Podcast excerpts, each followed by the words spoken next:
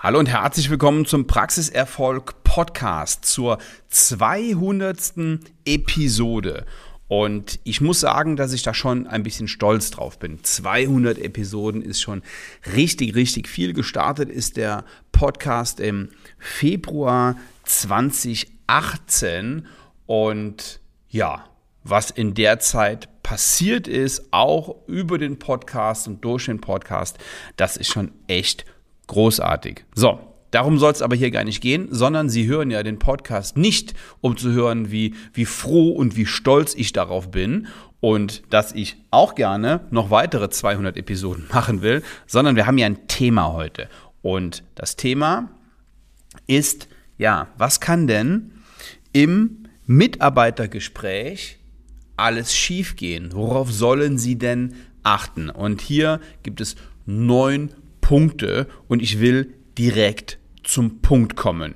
Und ich denke, dass das auch in den letzten, und dann legen wir auch sofort los, dass das auch in den letzten 199 Episoden ganz klar rausgekommen ist, dass ich auf den Punkt komme, eine klare Sprache spreche. Deswegen sind die Episoden auch nur ähm, so kurz und ja, wen, wenige zwar unter 10 Minuten, aber ähm, noch weniger ähm, ist die Anzahl der Episoden, die über 20 Minuten sind. Ich komme gern zum Punkt und deswegen legen wir jetzt auch los. Also, das Thema Mitarbeitergespräche ist ein extrem wichtiges und ich selber habe es jahrelang vernachlässigt und merke aber jetzt, naja, nicht erst jetzt, sondern schon auch schon seit einiger Zeit,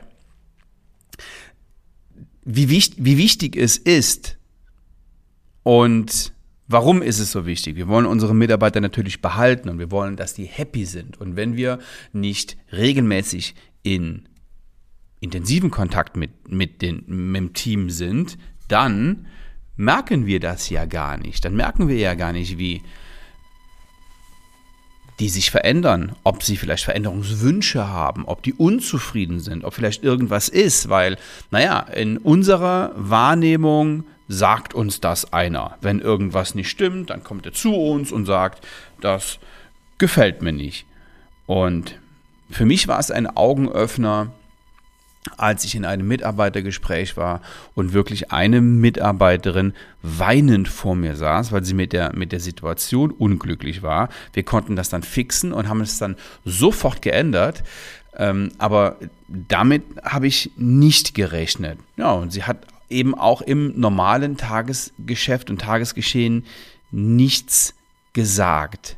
Die Kollegin, die dabei saß, sagte, ja, ähm, im, im, im Nachhinein, klar, kann ich mir das auch vorstellen, aber auch in dem Moment war sie von der Reaktion etwas, etwas überrascht und sowas passiert ihnen nicht, wenn sie regelmäßig, und mit regelmäßig meine ich zwei oder dreimal im Jahr, mit den Mitarbeitern reden. Entweder sie oder ihre Praxismanagerin. So.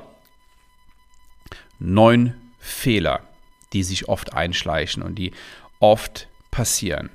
Punkt Nummer eins, zu kurzfristig. Ja, wir machen dann nächste Woche ein Mitarbeitergespräch und ähm, dann äh, wird das kurzfristig angesetzt und dann ähm, so, soll, das, soll das dann eben auch mehr oder weniger ungeplant vonstatten gehen. Das ist, also zu kurzfristig ist, ist schlecht. Es sollte ein, ein fester Termin sein und daran sollten sich auch ähm, alle halten. Ne? Also das sollte ja auch ähm, nicht nur für den, für den Chef wichtig sein den Praxisinhaber, sondern natürlich auch für die, für die Mitarbeiterin.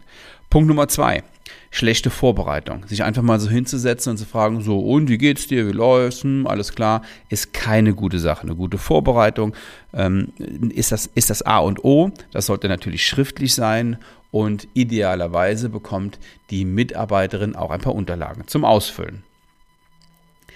Punkt Nummer drei ist ein Punkt, der oft vernachlässigt wird, nämlich ungünstiges Sitzen. Also idealerweise sitzen Sie sich nicht gegenüber an einem, an einem Tisch, wo naja, wo, wo eine Barriere und eine Grenze zwischen ihnen ist, sondern ähm, gerne an einem Tisch dann äh, im 90-Grad-Winkel oder sogar nebeneinander. Vielleicht ist auch gar kein Tisch dabei. Punkt Nummer vier, keine Dokumentation.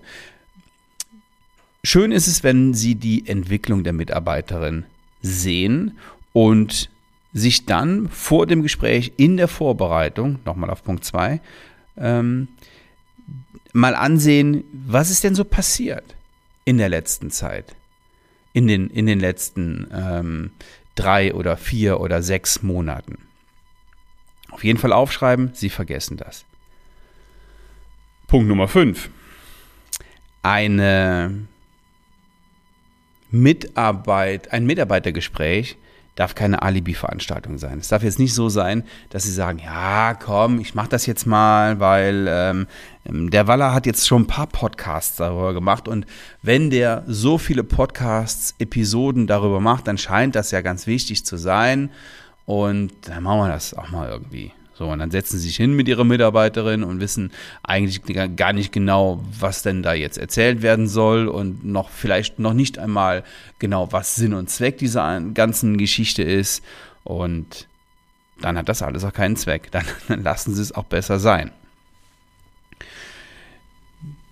Punkt Nummer 1, 2, 3, 4, 5. Punkt Nummer 6 ist, sie nehmen sich zu wenig Zeit wie lange soll so ein Mitarbeitergespräch dauern? Ja, es gibt so eine, weiß ich nicht, ob man das Faustformel nennen kann, aber so, so 30, 45 Minuten sollten Sie sich auf jeden Fall Zeit nehmen.